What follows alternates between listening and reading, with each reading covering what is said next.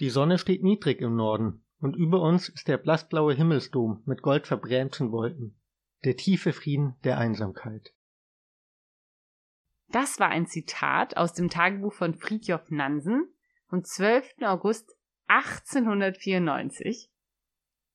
Und damit leiten wir die heutige Folge von Eismeer, dem Podcast über polare Forschung, ein. Wir sind Valentin Ludwig und Jana Rückert. Und heute geht es um unsere liebsten Expeditionen der Geschichte.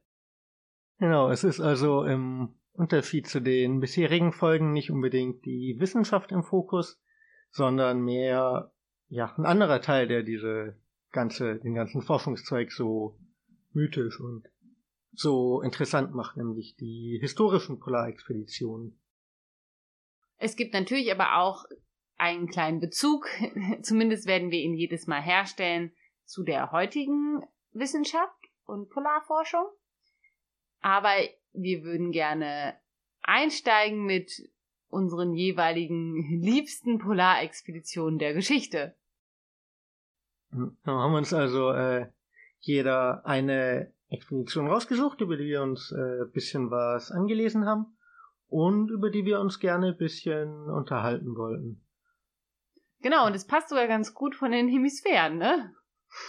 Ja, wir haben uns nicht abgesprochen, aber herausgefunden, äh, dass meine Lieblingsexpedition eine in die Antarktis ist, und weil ich immer wieder gefragt werde, Antarktis ist unten und Arktis ist oben.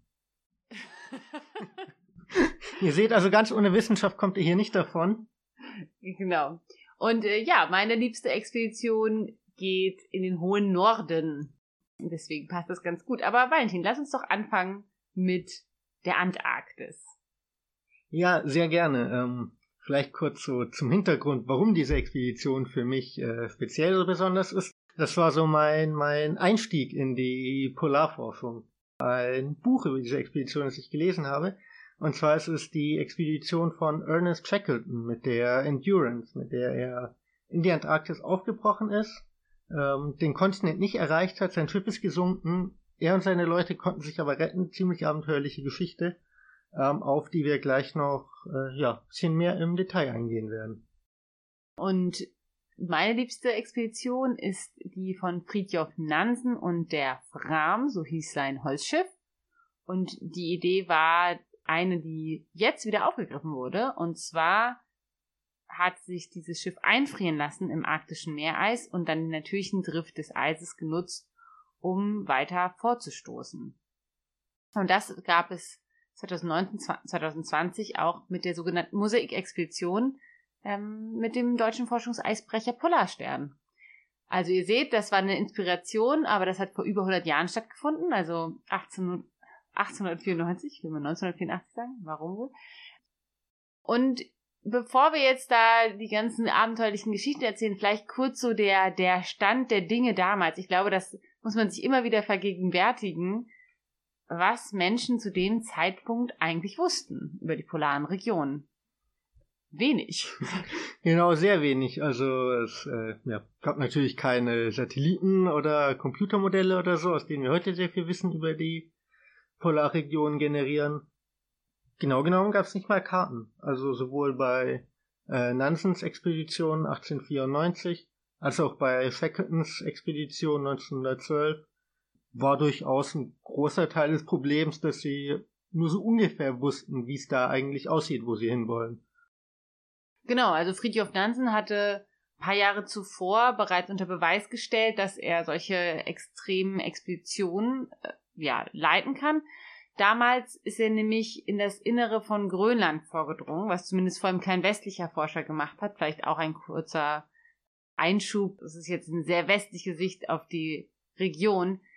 Teile davon waren natürlich seit Jahrtausenden besiedelt. Aber so dieses dokumentierte, wie wir das kennen, da gab es eben nichts über das Innere von Grönland. Und er hat damals festgestellt, dass ja, tatsächlich, im Inneren von Grönland ist Schnee und Eis. Und, und wirklich, das klingt jetzt so trivial, aber das war nicht bekannt. Oder zumindest nicht bewiesen. Und auch über die Antarktis, also wohin Shackleton dann knapp 20 Jahre später aufgebrochen ist. wusste man echt wenig. Also da gab es äh, bisschen wie so eine ganze Abfolge von Expeditionen, die in die Antarktis aufgebrochen sind. So, das erste ganz große Ziel war, den Südpol zu erreichen. Das hatte Shackleton mit seiner vorherigen Expedition fast geschafft. Sie sind irgendwie so bis auf, ich glaube, paar hundert Kilometer an den Pol rangekommen und mussten dann aber umdrehen, weil sie erkannt haben, dass ihre Vorräte nicht reichen würden, dass sie zwar zum Pol schaffen würden, aber nicht mehr zurück. Ähm, er hatte eben da, also da schon so ein bisschen Antarktis-Erfahrung gesammelt, war auch vorher schon mal bei einer Expedition mit dabei. Und das sollte jetzt so der, der krönende Abschluss werden, die komplette Durchquerung der, der Antarktis. Weiß nicht, wollen wir gleich ein bisschen mehr im Detail drauf eingehen? Mhm, erzähl ruhig ein bisschen mehr von Shackleton und seinem Schiff. Ja, sein Schiff, die Endurance. Ähm, Endurance, da klingelt es vielleicht bei einigen, das ist auch ein sehr spannender Aspekt der damaligen Geschichte der kürzlich wieder aufgegriffen wurde. Das Schiff, hat ja kurz erwähnt, ist gesunken und es wurde aber äh, im März diesen Jahres wiedergefunden. Oh ja, da machen wir auf jeden Fall einen Link mit den Fotos. Das gibt nämlich richtig tolle Aufnahmen von diesem Wrack äh, in die Beschreibung. Ja, auf jeden Fall. Ähm, genau, also das ist irgendwie mega, mega spannendes Ding, dass man so ein über 100 Jahre altes Wrack finden kann. Da habe ich aber jetzt noch nicht im Detail drauf eingehen. Aber später? Aber später auf jeden Fall. Äh, ich hoffe, ihr habt nichts vor, es wird lange. Ja, wie fange ich am besten an? Ja, also äh, Ziel war, die Antarktis einmal komplett zu durchqueren, was sehr, sehr, sehr, sehr weit ist. Und ihr Konzept war, dass sie gar nicht für den ganzen kompletten Weg äh, Vorräte mitnehmen wollen. Weil sie gemerkt hatten, so bei den vorherigen Expeditionen, waren Vorräte immer so super kritisch, wenn man so genau den Grad treffen muss, wie lange reichen die Vorräte, um irgendwie so ein bisschen Sicherheitsmarge wieder zurückzukommen. Aber man will natürlich auch kein Gramm zu viel mitnehmen. Die haben das teilweise echt irgendwie aufs Gramm genau ausgerechnet, wer wie viel kriegt. Auf jeden Fall haben sie gedacht, für die lange Reise können wir nicht alles mitnehmen, was wir brauchen. Kurzer Einschub. Hast du eine Idee, was es so gab als Vorrat? Das habe ich mich gerade gefragt. Mmh. Kekse, auf jeden Kekse. Fall. Ja, es äh, gibt äh, eine, eine schöne Anekdote, die passt gerade gut.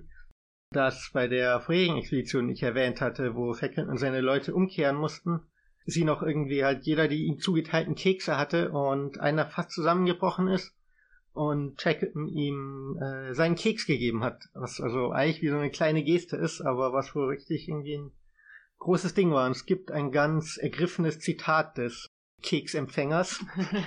ich krieg's nicht mehr genau zusammen. Irgendwie, dass er sich für alles Gold der Welt nicht diesen Keks hätte kaufen können oder so. Gut, es gab Kekse und wahrscheinlich irgendwie Fett- und Fleischgerichte. Ja.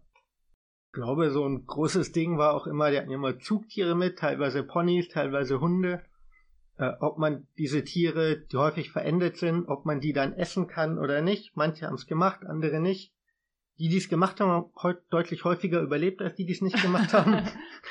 Sollte Überlebenstipp von Valentin. genau, immer Hunde essen, nein. Gut, das war jetzt die Unterbrechung. Du kannst gerne weiter erzählen. Die Vorräte. Die Vorräte. Genau, um dieses äh, Dilemma zu lösen, haben sie sich aufgeteilt, hatten zwei Schiffe.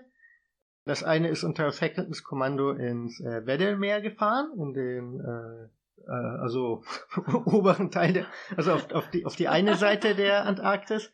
Und das andere Schiff, die Aurora, ist quasi ans entgegengesetzte Ende gefahren. Und dann hatten sie sich auf Koordinaten geeinigt, wo das Aurora-Team äh, Essenslager anlegen sollte, auf die das Shackleton-Team dann zurückgreifen soll. Ihr merkt also, es war ein super abenteuerlicher Plan, sich irgendwie bei der Navigation mit Sextant und Kompass darauf zu verlassen, dass man irgendwo in diesem gottverlassenen Kontinent dann schon die Lager finden wird, die die anderen da anlegen wollten. Wohlgemerkt, man wusste ja nicht, ob die anderen erfolgreich sind. Also es gab ja keine Möglichkeit, zwischendurch zu kommunizieren, um zu erfahren, ist da jetzt wirklich auch der Vorrat angelegt worden oder hatten die anderen vielleicht Probleme und sind gescheitert. Genau, also es hätte gut sein können, sie schleppen sich durch den kompletten Kontinent und merken dann, dass sie einfach nicht ankommen werden, weil das Essen nicht da ist oder sie es nicht finden oder so. Also, ja, ich meine, das ist vielleicht schon ein Aspekt davon, wie krass eigentlich Polarforschung damals war im Vergleich dazu, wie es heute ist. Genau, also der Komfort ist definitiv gestiegen. Aber dieser äh, ohnehin schon wagemutige Plan wurde hinfällig, weil Shackletons Team es nicht mal ans Festland geschafft hat. Also das Festland ist von Eis umgeben, hatten wir in der Antarktis-Folge auch beschrieben.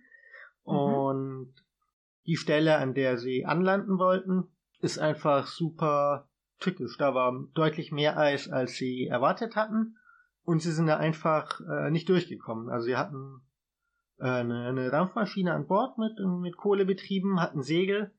Äh, aber es hat einfach nicht gereicht. Äh, sie sind im Eis festgesteckt, dann sehr lange einfach mit dem Eis gedriftet, über zehn Monate, und waren völlig bewegungsunfähig. Und das Eis hat sich immer weiter zusammengeschoben, bis irgendwann ihr Schiff wie so eine Nussschale zerbrochen und gesunken ist und sie sich zu Fuß weiter auf den Weg machen mussten. Also wirklich eine dramatische Situation. Da haben sie ja schon zehn Monate lang an ihren Vorräten geknabbert, ungeplant und ja, dann über das Eis, das muss man vielleicht auch dazu sagen, das ist jetzt kein gängiges Gelände. nee, absolut nicht. Also es ist äh, super tückisch einfach. Es kann jederzeit aufbrechen, man muss ständig um irgendwelche Pressrücken, also wo sich zwei Eisfolgen gegeneinander schieben, da außen rumlaufen, man kann jederzeit einbrechen und die hatten ihre komplette Ausrüstung dabei. Also die haben Boote übers Eis gezogen, die hatten Hunde, Zelte, wirklich alles, was sie irgendwie gebraucht hatten, um zu überleben, mussten sie halt aus eigener Kraft ziehen. Genau, und dann muss man ja noch überlegen, die könnten vielleicht zehn Kilometer am Tag gelaufen sein, aber wenn dann der Eis trifft, genau in die andere Richtung war, dann sind sie de facto halt überhaupt nicht vorangekommen. so ein Hamster im Hamsterrad. genau, sind sie also ein Stück dann einfach mit dem Eis mitgedriftet, haben dann aber gemerkt, klappt nicht. Sie kommen so nicht an die, an die Eiskante und haben dann tatsächlich angefangen, sich einfach zu Fuß auf den Weg zu machen. Haben das unglaublicherweise auch geschafft, konnten dann mit ihren kleinen Booten, also guckt euch echt die Bilder an. Das ist krass, was für Nussschalen die damals einfach hatten. Die konnten sich damit auf eine Insel retten, die sogenannte Elefanteninsel. Ihr könnt gerne eine Karte angucken. Sieht aus wie ein Elefant mit ausgestrecktem Rüssel. Mhm. Und da waren sie dann. Das ja, das war so eine sehr karge Insel, nehme ich an. Also erinnert, falls ihr die Antarktis-Folge gehört habt, es ist der kälteste und windigste Kontinent. Also das war alles definitiv keine angenehme Tour. Und selbst als sie dann auf dieser Insel waren, also diese ganze Tortur, sie waren unterwegs, Schiff steckte fest, ist gedriftet, ist zerbrochen, die sind gedriftet, sind gelaufen, sind gepaddelt, waren endlich an Land und haben gemerkt, ja, und jetzt? Also es war halt nicht bewohnt, konnten keine Hilfe holen, konnten sich auch nicht darauf verlassen, dass da irgendwann mal jemand vorbeikommt.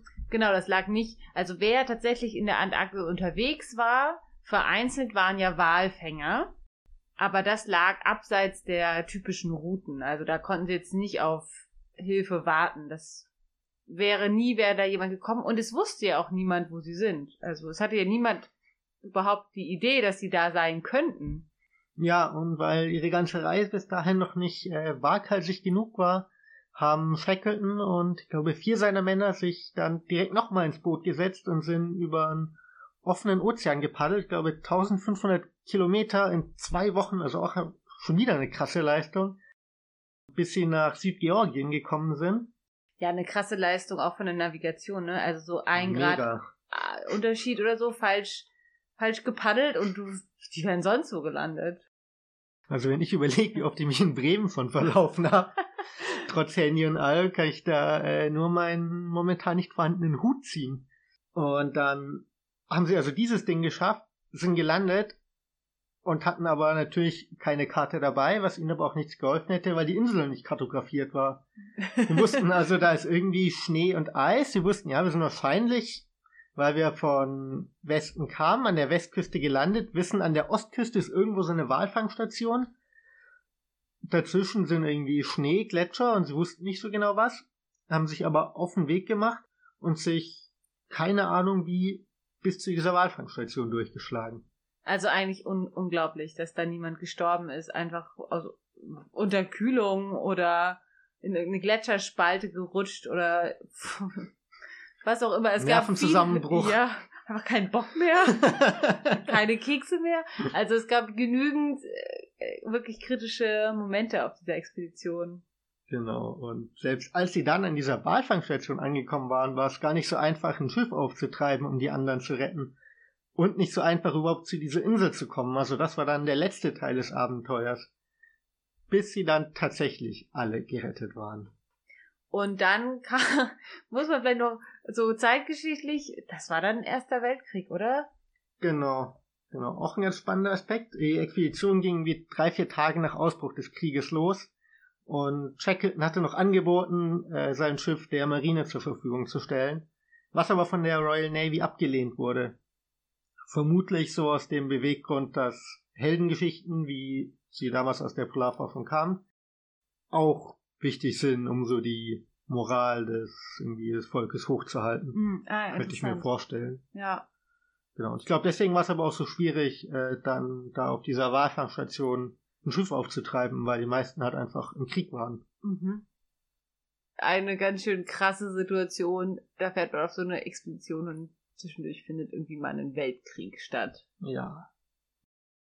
Und genau, was ich vorhin meinte, als dieses Schiff gefunden wurde, können wir vielleicht fast noch mal in einer anderen Folge drauf eingehen. Vielleicht keine ganz eigene Folge, aber ich glaube, das führt hier jetzt fast ein bisschen weit, oder? Aber es ist vielleicht der Bezug zur jetzigen Polarforschung. Ja. Also das, diese Expedition fasziniert ja bis heute und es gab jetzt eine Forschungs, ein Forschungstrip, um dieses. Schiff zu, zu finden. Ja, also letzten Endes eine privat finanzierte Expedition mit dem übergeordneten Ziel, das Schiff zu lokalisieren, zu finden und äh, irgendwie zu vermessen, Bilder zu machen und so. Die haben auch super viel Wert auf also Outreach-Aktivitäten gelegt, also ein Filmteam mit an Bord, haben Livestreams für Schulklassen eingerichtet. Äh, es war, glaube ich, auch ein Lehrer mit dabei. Es gibt jetzt eine Dokumentation drüber. Also da kann man richtig viel zu finden. Es lohnt sich auf jeden Fall, sich die Videos oder Fotos von diesem Wrack anzugucken. Ich muss sagen, als ich von dieser Expedition gehört habe, dachte ich so ein bisschen so, pff, okay, dann findet man da so ein paar Planken irgendwie auf dem, auf dem Meeresgrund. Das Schiff ist doch bestimmt völlig im, im Eis zerstört worden, aber es ist wirklich extrem gut erhalten und sehr, sehr beeindruckend. Ja, mega. Also wirklich super, super spannend. Wir waren von der Arbeit auch so ein bisschen dran beteiligt, also nicht mit an Bord, aber so das zu unterstützen und das war, glaube für mich so das krasseste, was ich bisher gesehen habe in der Polarforschung. Mhm. Genau, das ist quasi der Bezug zur heutigen Forschung, genauso wie die Mosaikexpedition, ja. der die heutige, ja, die heutige Ausführung einer schon damals gestarteten Unternehmung ist, und zwar von der Fram-Expedition. Das war 1893 hat sich dieses Holzschiff einfrieren lassen mit Absicht, anders als Shackleton. Die Idee war tatsächlich den Nordpol zu erreichen. Der war bis dahin auch noch nicht entdeckt worden, sage ich jetzt mal. Und diese Expedition rund um den Norweger Fridtjof Jansen hat sich dann mit dem Eis auf den Weg begeben. Allerdings sind sie viel langsamer gedriftet, als sie sich das erhofft hatten, teilweise nur zwei Kilometer pro Tag und haben dann irgendwann festgestellt, okay, so kommen wir nirgendwo an. Das schaffen wir nicht. Sie haben aber dadurch den transpolaren Drift bestätigt, also sie konnten dadurch zeigen, wie driftet das Eis. Und sie haben auch ganz viele Vögel und andere Lebewesen, Algen und so weiter erforscht. Also, dass es da viel mehr Tierarten gibt als bisher angenommen, wurde, verdanken wir auch dieser Expedition, dass es das gibt. Was ich auch spannend fand, war, dass sie viele so technologische Sachen damals neu ausprobiert haben, zum Beispiel wie so die, die Art und Weise, wie das Schiff gebaut ist, dass der Kiel unten nicht äh, spitz zuläuft, wie es bei der Endurance der Fall war, wodurch er leicht zusammengedrückt werden kann, sondern so abgerundet ist, quasi wie so eine Nussschale. Das heißt, wenn das Eis von den Seiten dagegen drückt, wird das Schiff einfach nach oben gehoben mhm. und sitzt dann quasi auf dem Eis auf und ist dadurch halt deutlich stabiler. Und das war eine neue Bauweise, die, glaube ich, da vielleicht schon das erste Mal zum Einsatz kam. Sie haben sogar dann, als sie dann bei, als sie dann irgendwann feststellten, okay, das wird nichts mehr, haben sie, sind sie auf die Idee gekommen, ja, wir können es ja aber zu Fuß versuchen. äh, haben sich dann da mit Skiern und Schlittenhunden weiter vorwärts gekämpft, kam, glaube ich, bis 86 Grad Nord, dann aber auch nicht weiter. Auch da war das Meer als einfach kein so leicht zu überwindendes Hindernis. Man kann sich da jetzt keine glatte, entspannte Strecke vorstellen. Irgendwo schreibt er auch, dass wenn das salzige Eis da ist, dass das dann wie auf Sand laufen ist. Also man hat da jetzt auch nicht diesen, weiß ich nicht, die zugefrorene Schlittschuhfläche. Ja, eher wie so Schneematsch obendrauf vielleicht, mhm. weil das Eis ja immer dafür sorgt, dass, äh, das Salz immer ein bisschen dafür sorgt, dass das Eis anfängt zu schmelzen und oft eher so ein bisschen matschig ist. Ja, und dann haben sie es aber tatsächlich geschafft, sie waren noch zu zweit, nach Franz Josef Land, mussten da noch acht Monate ausharren, bevor sie dann von einem Schiff abgeholt wurden krasser Zufall eigentlich, oder? Dass da ein Schiff vorbeikam. Ja, also war, ich weiß gar nicht, ob das eine Suchexpedition ist. Das müsste ich nochmal nachgucken. Ich glaube, sie hatten einfach sehr viel Glück. Ja. Hier ist Jana aus dem Off. Das war tatsächlich keine Suchaktion. Die beiden hatten einfach verdammt viel Glück, also Friedhof Nansen und sein Begleiter Johansen. Und wurden von Frederick George Jackson aufgefunden, der dort mit der Jackson Harmsworth Expedition unterwegs war mit dem Ziel, Franz Josef Land zu kartografieren und zu vermessen und der den beiden zu dem Zeitpunkt bereits tot geglaubten Männern dann zufällig begegnete. Ja, ich habe auch noch ein Zitat, wo, wo Nansen sagt, Heute ist mir endlich ein sehnlicher Wunsch erfüllt worden. Ich habe Rossmöwen geschossen, drei Stück an einem Tage. Dieser seltene und geheimnisvolle Bewohner des unbekannten Nordens, der sich nur gelegentlich sehen lässt, von dem niemand weiß, woher er kommt und wohin er geht, und der ausschließlich aus jener Welt stammt, zu welcher nur die Fantasie sich aufschwingt, gehört zu dem, was ich vom ersten Augenblicke, seitdem ich diese Gegenden gesehen habe und das Auge über die einsame Eisflächen schweifen ließ, zu entdecken gehofft habe. Und nun kam er, als ich es am wenigsten gedacht hatte. Vom 3. August 1894. Ich habe gerade festgestellt, so Punktsetzung war irgendwie nicht so seins. Er schreibt sehr lange Sätze. Das ist auch die Übersetzung. Ich wollte gerade sagen, an ihm ist ein Poet verloren gegangen, aber das, das hat Jana auch. jetzt so ein bisschen gecrashed. ein, aber, ein Poet ja, mit Leserechtschreibschwäche. Ja, naja, oder sehr langen Sätzen. Das hat hm. Friedrich Philanz ist auf jeden Fall ein interessanter Typ. Der war später auch Hochkommissar des Völkerbundes für Flüchtlingsfragen. Also hat, glaube ich, den Friedensnobelpreis dann sogar bekommen. Vielseitiger Mensch auf jeden Fall. Ja, sehr beeindruckende Lebensgeschichte. Und einfach eine tolle Geschichte. Also da haben auch alle überlebt. Also eine, ich finde, großartige Expedition. Und dann kommt es noch viel großartiger, denn das Ganze wurde wiederholt. 2019, 2020, wie schon erwähnt. Da hat sich das Forschungsschiff Polarstern einfrieren lassen ins Meereis. Das war gar nicht so leicht, erstmal eine Scholle zu finden, die das, die da auch dick genug ist, weil das Eis, wie wir auch schon mal erwähnt haben, immer jünger und dünner wird in der Arktis durch die Erderwärmung und diese arktische Verstärkung, also die er, erhöhte er, oder die schnellere Erwärmung der arktischen Region. Aber das hat geklappt am Ende und auch die Polarstern ist ein Jahr durchs Eis gedriftet. Bisschen komfortabler als Nansen damals haben wir es wahrscheinlich gehabt. Ja, das, das denke ich. Es gab auf jeden Fall auch zwischendurch Besuch von russischen Eisbrechern, die dann auch nochmal neue Vorräte geliefert haben. Ja, Nansen schreibt zum Beispiel, dass sie irgendwann kein Bier mehr hatten und oh. ganz traurig waren und dann immer Zitronensaft mit Zucker getrunken haben. Boah, ey, würde ich ja lieber Wasser trinken. ja, ich habe es auch nicht so ganz nachvollziehen können, aber in der Not und so weiter. Genau, also die Polarstern hatte da ein bisschen eine bessere Lage, aber auch da eigentlich dramatische Wendungen, als nämlich die Corona-Pandemie losging und es dafür natürlich keinen Notfallplan in der Schublade gab. Für vieles gab es Notfallpläne, nicht dafür. Und die Expedition ist aber tatsächlich erfolgreich zu Ende geführt worden. Es ähm, gab dann Pläne und Veränderungen und die Polarstern musste einmal aus dem Eis selber rausfahren. Aber es gibt jetzt ein Jahr von sehr, sehr wertvollen Daten aus der zentralen Arktis, ja, aus, von der es wie sonst eigentlich kaum Informationen haben, außer über Satelliten, aber so Vorortmessungen eigentlich nur von solchen Experimenten wie von Nansens Fram genau. vor über 100 Jahren. Das ist schon auch ja, 100 Jahre her. Genau, also gerade so diese Wintermessungen sind halt wirklich, wirklich, wirklich einzigartig. Ja. Hier ist nochmal Jana aus dem Off. Denn wir wollen nicht die Eisdriftstation unterschlagen, die zwischen der Fram-Expedition und der Mosaik-Expedition genau diese Idee aufgegriffen haben, den Eisdrift für wissenschaftliche Untersuchungen zu nutzen. Das waren vor allem sowjetische Eisstationen, Eisdriftstationen. Die sind alle durchnummeriert gewesen. Nordpol 1 von 1937 und bis zur 41. glaube ich 2015. Und das waren Forschungsstationen, also Fertighäuser und Zelte, die auf dem Eis aufgebaut wurden und dann auch tausende Kilometer drifteten. Ja, und was ich bei der äh, Mosaikexpedition noch sehr spannend finde, es gibt eine schöne Internetseite, auf der man unter anderem die Zitate nachlesen kann, die wir, äh, die Jana eingebaut hat.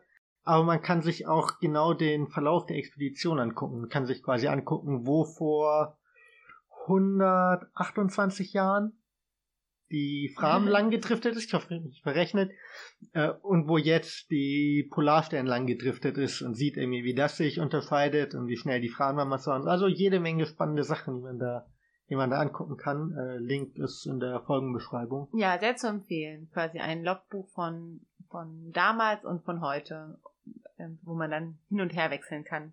Ja, Jana, schulden wir noch was? Hm. Ich würde sagen, wir haben jetzt zwei ziemlich spannende Geschichten erzählt. Es gab sogar manchmal Einschübe von, warum ist das wissenschaftlich auch interessant gewesen? Aber es ist einfach auch cool. ja, super faszinierend und weil das heute unsere fünfte Folge ist, also quasi eine Jubiläumsausgabe, dachten wir, wir machen mal nicht, nicht nur nüchterne Wissenschaft, sondern genau, mal so ein bisschen anderen Aspekt der Polarforschung. Ja, wollen wir, bevor wir so zum Abschluss kommen, vielleicht noch mal kurz so, weiß nicht, Zusammenfassung vielleicht ein bisschen viel, aber so ein Fakt, den wir gelernt haben, den wir besonders cool fanden von der anderen Expedition. Also ich habe von deiner Lieblingsexpedition auf jeden Fall gelernt, dass es sich lohnt, seine Schlittenhunde zu essen, um zu überleben. Ja, und ich habe gelernt, dass Friedhof Nansen nicht nur Forscher, Abenteurer und Diplomat war, sondern echt auch Poet. Also ich bin eigentlich nicht so besonders rührselig, aber als ich mir so diese Zitate durchgelesen habe, das ist schon echt schön, kann ich nicht anders sagen. Ja, sehr zu empfehlen, auch zum Nachlesen für euch. Wir werden auch noch ein paar Buchempfehlungen mit in die Folgenbeschreibung machen zu weiteren spannenden Expeditionen aus der Polargeschichte oder Geschichten aus der Polargeschichte. Geschichten aus der Polargeschichte, ja, doch. Auch schöner Folgentitel, oder? Und damit können wir euch jetzt, glaube ich, guten Gewissens entlassen in den Tag, Mittag, Abend, die Nacht. Je nachdem, wann ihr es gehört habt. Schön, dass ihr dabei wart. Wir hören uns.